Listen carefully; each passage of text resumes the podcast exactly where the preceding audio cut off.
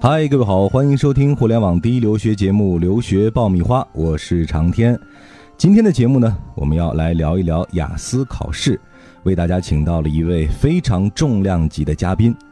在江湖上，她号称雅思女王，毕业于英国格拉斯哥大学，潜心研究雅思考试体系长达十多年，曾经编著《国际英语标准考试》等雅思系列丛书，帮助过上万名的雅思考生。曾经担任三 G 雅思预测专家时，预测准确率达到了惊人的百分之九十以上。马上让我们一起认识这一位传奇人物，欢迎我们的王小丹老师。留学爆米花的听众，大家好，今天非常高兴和大家一起分享雅思考试的前世今生。嗯，熟悉雅思考试或者说正在雅思备考的学生，对小丹老师的名号已经是如雷贯耳了。那今天请到这么一位重量级的嘉宾呢，就是希望来聊一聊雅思这门考试。呃，对于国内准备留学的这些学生来说，托福和雅思是两个绕不过去的坎儿哈。但对于雅思考试，真正有多少人了解呢？这个可能就不好说了。今天呢，我们也是希望通过这期节目，让更多的人更全面、更准确的了解一个完整的雅思考试。那说到这个雅思考试啊，首先有一个问题我必须要问哈。长期以来都有这样的一个观念，那就是去美国考托福，去英联邦考雅思。这个观念是不是准确？我想这个是我们必须要解决的第一个问题。这个概念呢，我想给大家纠正一下。嗯，因为家长呢和学生们会有一些错误的错觉，这些错觉呢来源于一些留学的机构和一些培训机构，他们会有一些错误信息的传输。因为认为英联邦国家就适应于雅思的考试，而美国就适应于托福的考试，感觉是门当户对哈。啊，对的，嗯，但其实不是这样。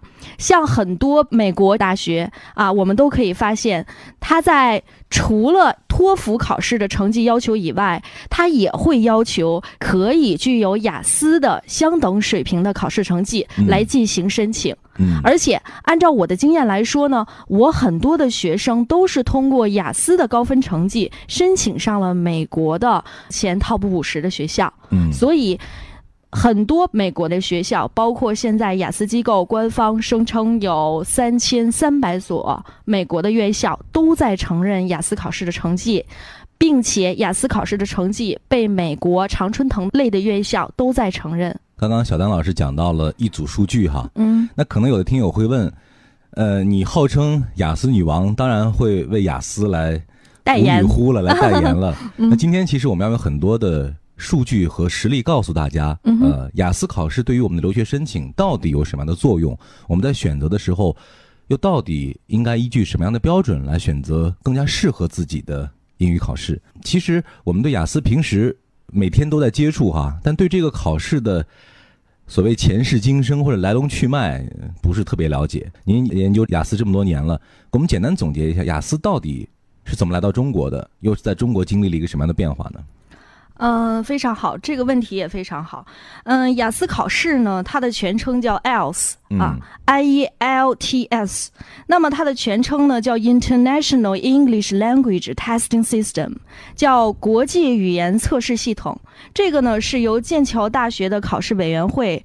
外语考试部、英国文化教育协会及 IDP 教育集团共同管理的，他们其实针对的是英语国家的学习、工作和定居来设定的英语水平考试。嗯，那么，既然它是英语水平考试，它就不仅限于英国啊，所有说英语的国家都可以适用雅思的考试。雅思考试现在有二百五十万人次的一百四十个国家和地区都在参加雅思考试。嗯全球将近九千所院校都承认雅思考试，它不仅是一个留学的渠道，它也是移民的渠道和一个检测英语水平的渠道。按照我的经验来说呢，最近在培训行业当中，学生的细分是越来越多元化和小龄化的。嗯那么每个月将近有百分之七十左右的生源是以留学为目的而参加雅思考试的，那么将近百分之三十的生源呢是由于移民或海外就业甚至其他原因来参加雅思考试的。那么今年我就发现，二幺幺和九八五工程的学校啊、一些二三级城市的院校，他们就要求考研的学生。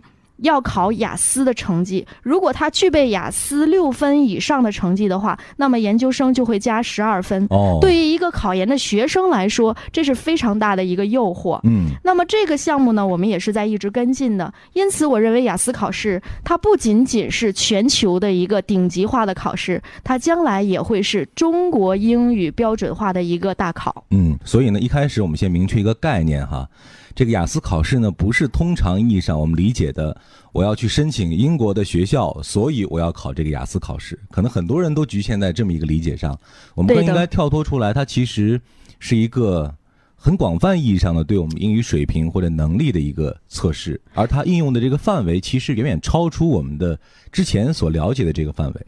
对的啊，再举一个例子，像雅思考试呢，现在除了英国、美国、加拿大、澳洲、新西兰，还有一些欧洲的国家，包括香港，嗯认可雅思考试成绩以外，像我现在收到的学生，很多和我学习的学生，很多都是学小语种的学生，嗯比如说西班牙语、法语和德语的学生。因为像西班牙语、法语和德语的学生，如果想进顶级的欧洲的院校的话，它都是双语授课的。嗯那么这个时候，无疑雅思成绩是学习能力的一个最好体现。嗯那么像美国的院校，现在有十五万份的雅思成绩单发往美国。嗯，像美国的，呃，乔治华盛顿大学，它是 Top 五十的学校，嗯它的金融专业的排名是全球的这个第七位啊。他非常欢迎高分的雅思考试学生啊进入这个世界上最顶级的私立学校，嗯包括美国的波士顿大学、加州大学、哥伦比亚大学，都是留学生梦想的一个黄金之地。那么他们都非常欢迎高分的雅思学生。在这个角度上，我们可以理解，在美国雅思考试的地位和托福考试的地位是同等重要的。嗯无论你参加哪种考试，他们都是非常科学和严谨的英语测评方式，都是能够证明学生的学习水平和未来的一个学习能力的，甚至是学生的一些潜能。嗯，所以呢，我们在这个理解雅思考试的时候，它适用的范围有一种愈发扩大的一种趋势啊，越来越多的所谓我们以前认为只认托福成绩的学校，也在逐渐的呃认可雅思这个成绩。这里是互联网第一留学咨询分享节目《留学爆米花》，欢迎继续收听哦。那我们刚刚可以说解决了第一个问题哈、就是什么是雅思，然后雅思适用的范围。我想这可能是从第一个层面上呃解答了一些同学的一些疑惑。那第二个问题又来了，可能很多同学会说，那既然呃你讲雅思这么有用哈、那但我在考试的时候选托福和雅思二选一的时候，雅思考试到底有什么优势？这个可能是一个很现实的问题哈。这个您必须结合一些实战的案例来讲一讲。通过学习雅思，对他们的申请到底有着什么样的帮助？嗯，首先呢，我们在这个留学申请的角度上来说一下雅思考试的优势哈。嗯绝大多数的美国院校对于雅思要求的分数，本科要求的分数是五点五到六点五分，对于研究生要求的分数是六点五到七点五分。对于这个分值来说，无疑雅思更具有优势，因为很多美国的院校当中会有一些偏向性。有一些院校在网站上明确的要求，他们更 prefer 雅思的这个成绩，例如像麻省理工 MIT 大学。那么第二点呢，对于某些美国的院校来说，雅思分数要求比托福分数的要求更容易达到院校的申请标准。像美国排名第四的芝加哥大学的研究生院，它的托福成绩要求的是一百零四分，而雅思的成绩要求是七分。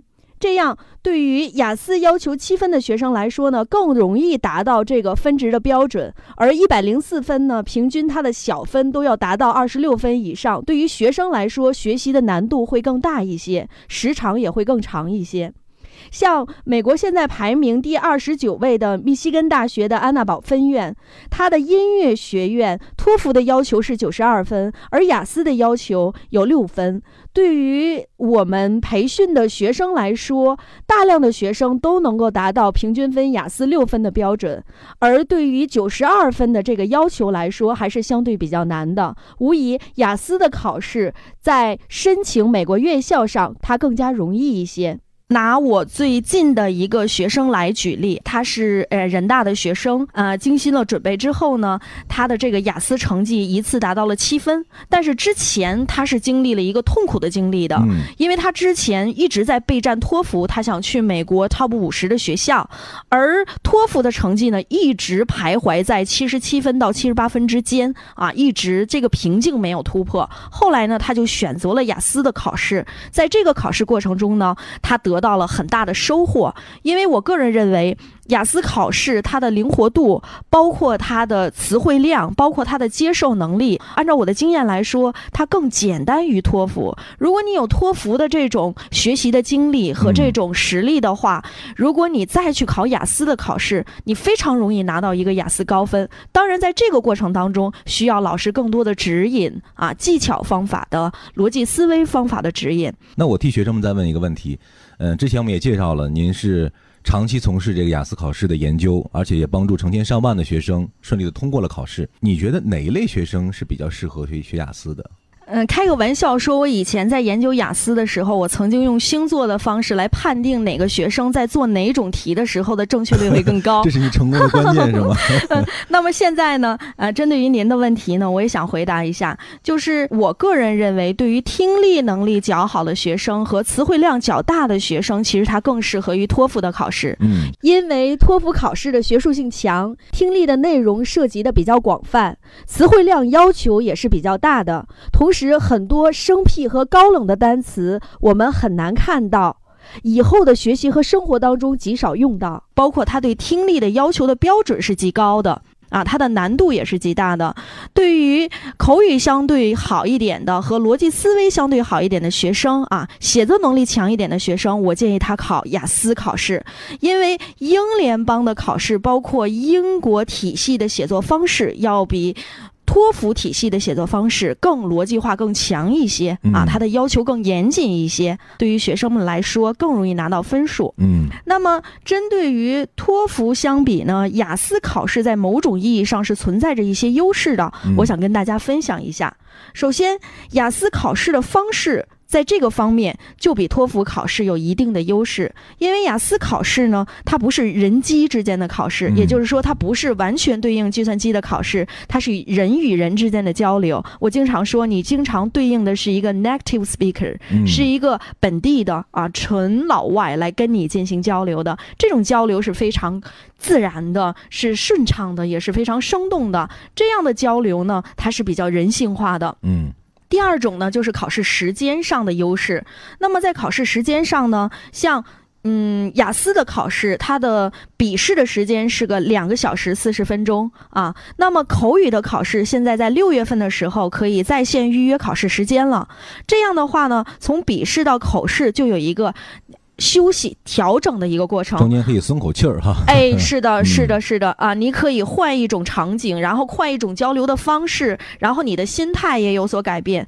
但是托福的考试全程的听说读写都是在电脑上一气呵成来完成的，这样对于孩子们是有一定的挑战的，就是我度会很高啊。哎，是的。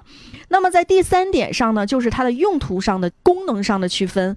那么雅思考试呢，它分 academic 和 general training 两类，也就是说 A 类和 J 类。A 类的考试是针对于留学生的考试，这类的考试是针对于移民类的考试。无疑，学术类考试的难度会大于移民类考试的难度。嗯，那也就是说，如果只有移民需求的学生和人群，呃，完全没有必要去考托福这样的学术类考试，只要参加雅思这一类的考试就完全够用了。而且呢，更有针对性，也更容易通过，是这样吧？是的，对于只有移民需求的学生来说，无疑选择这类的考试会更轻松，更容易通过。也就是说，现在像加拿大、澳洲和新西兰这样的移民国家，即使他是大额的投资移民，像七百五十万的纽币的这种大额移民，他也是需要雅思达到三分。嗯，对的。是的，因为他们认为，即使你是大额投资移民来到我们国家的，我们也是需要你在这个地方生活交流的。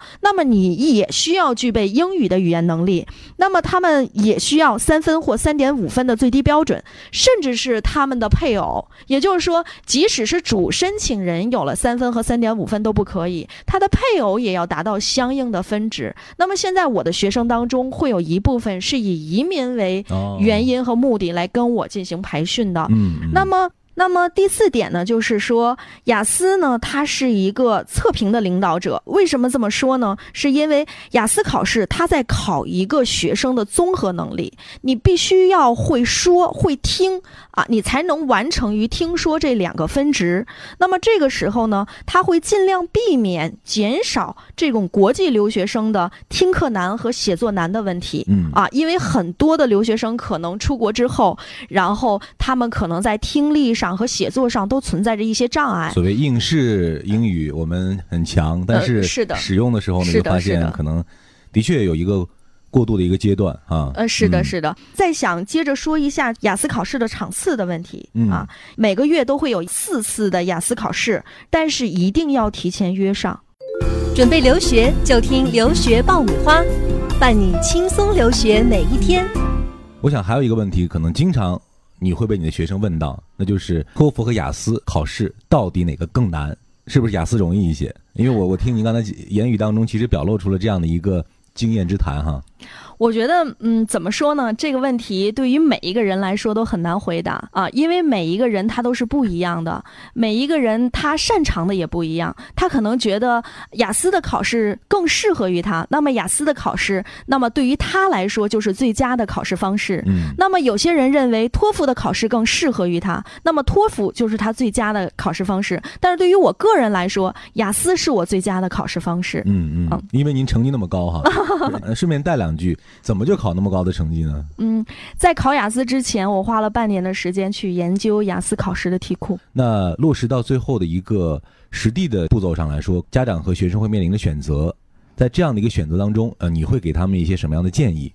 首先呢，我希望家长和学生们认识到语言考试的初衷。嗯啊，学好语言是所有专业当中的必要要素。啊，尤其是国际的标准语言英语，因此呢，我觉得皮之不存，毛将焉附。因此，我希望学生应该把学习的重点放在求学本身，而不仅仅是考虑哪个考试更容易、更轻松。因为考试本身就是一场心态和心理的较量，嗯，就是一个修炼哈。啊，是的，是的。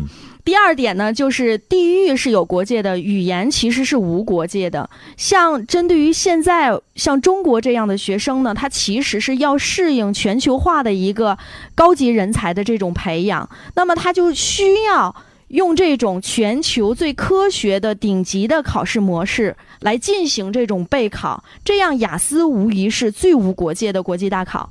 那么第三点呢，就是说，语言考试，我认为它是一个试金石。我曾经参加过英国使馆。嗯的一次研讨会是叫反播教育的研讨会，在这个研讨会上，我们经常会把这个雅思考题进行分析，来分析中国的考生他是如何学习的，他的特点是什么。在这个过程当中呢，我就非常有受益。像雅思考试，它的听说读写呢，它是非常科学和严谨的。在我的这个在英国的这四年的求学和教学的过程当中呢，我就非常受益。那么其实雅思考。考学生的不仅仅是一个考试，它也是教导学生以后的留学之路，如何去适应国外学习和课业，如何去和西方的考试方式去结合，嗯，如何去归纳总结，如何去逻辑的去写文章，这些都是学习和参加考试的学生能够深深的体会到的。第四点呢，就是您刚才提到的，就是说雅思和托福，雅思和托福其实各有千秋，适合自己的考试才是最重要的，用自己的方式去诠释最适合自己的考试。嗯，我希望家长和学生在选择考试的时候，一定要选择最适合孩子的考试。嗯，所以我理解刚刚您讲的这一些，呃，经验哈，可不可以这样理解？就是在准备雅思考试的时候，我们。不要仅仅把它看作是我要拿到那样的一个达标的成绩去作为申请的一个工具，更重要的是我们怎么样去适应这个考试背后所给我们提供的语言能力提升的这样一些通道。通过这个备考的过程，其实就是一方面我们提升英语成绩的和能力的过程，另外也是适应去国外听说读写和使用语言能力的这样一个过程。如果这两方面都能达到，其实才说明你这个雅思备考的这个过程是一个更加有效率或者有质量的一个过程。太对了。大家最关心的问题留在最后面，那就是对于今年正在备考的这些学生来说，二零一六年到二零一七年这个雅思考试。会不会呈现一些新特点？我们在备考的时候有哪些要注意的因素？好的，那么二零一六年的三月三十一号开始呢，对于英国的 UKVI 签证移民类的考试增加了部分试点的机考。那么在只有在北京的考试中心已经开设了机考，它是每个月只有一次。那么这种机考的方式呢，在笔试当中的听力、阅读和写作采用机考的方式，口语呢，我们还是要和考官面对面的交流。那么六月份的时候呢，我们已经可以自主的选择口语的考试时间了。但是雅思的机考和托福的机考是有本质上的区别的。那么雅思的机考呢，更人性化，可以在做题的过程当中做一些标记。啊，它有一些新的方法，嗯，那么对于二零一七年的考试呢，总体来说，它在内容上应该没有特别大的变化，嗯，但是会更加科学和严谨，嗯。好，那今天关于雅思的前世今生，还有我们到底应该怎么来看待这个考试，怎么样来面对这个考试和怎么样选择这个考试，我想听完了今天这一期节目，大家一定会有一个非常明晰的答案。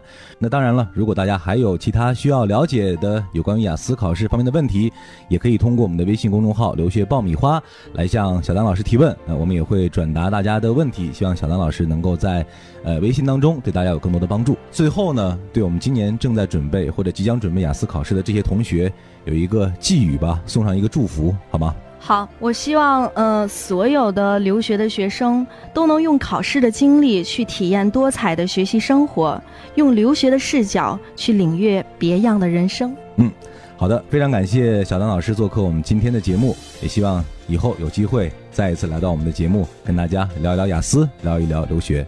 谢谢听众们的聆听，希望在留学考试的道路上能真正的帮助大家。再见。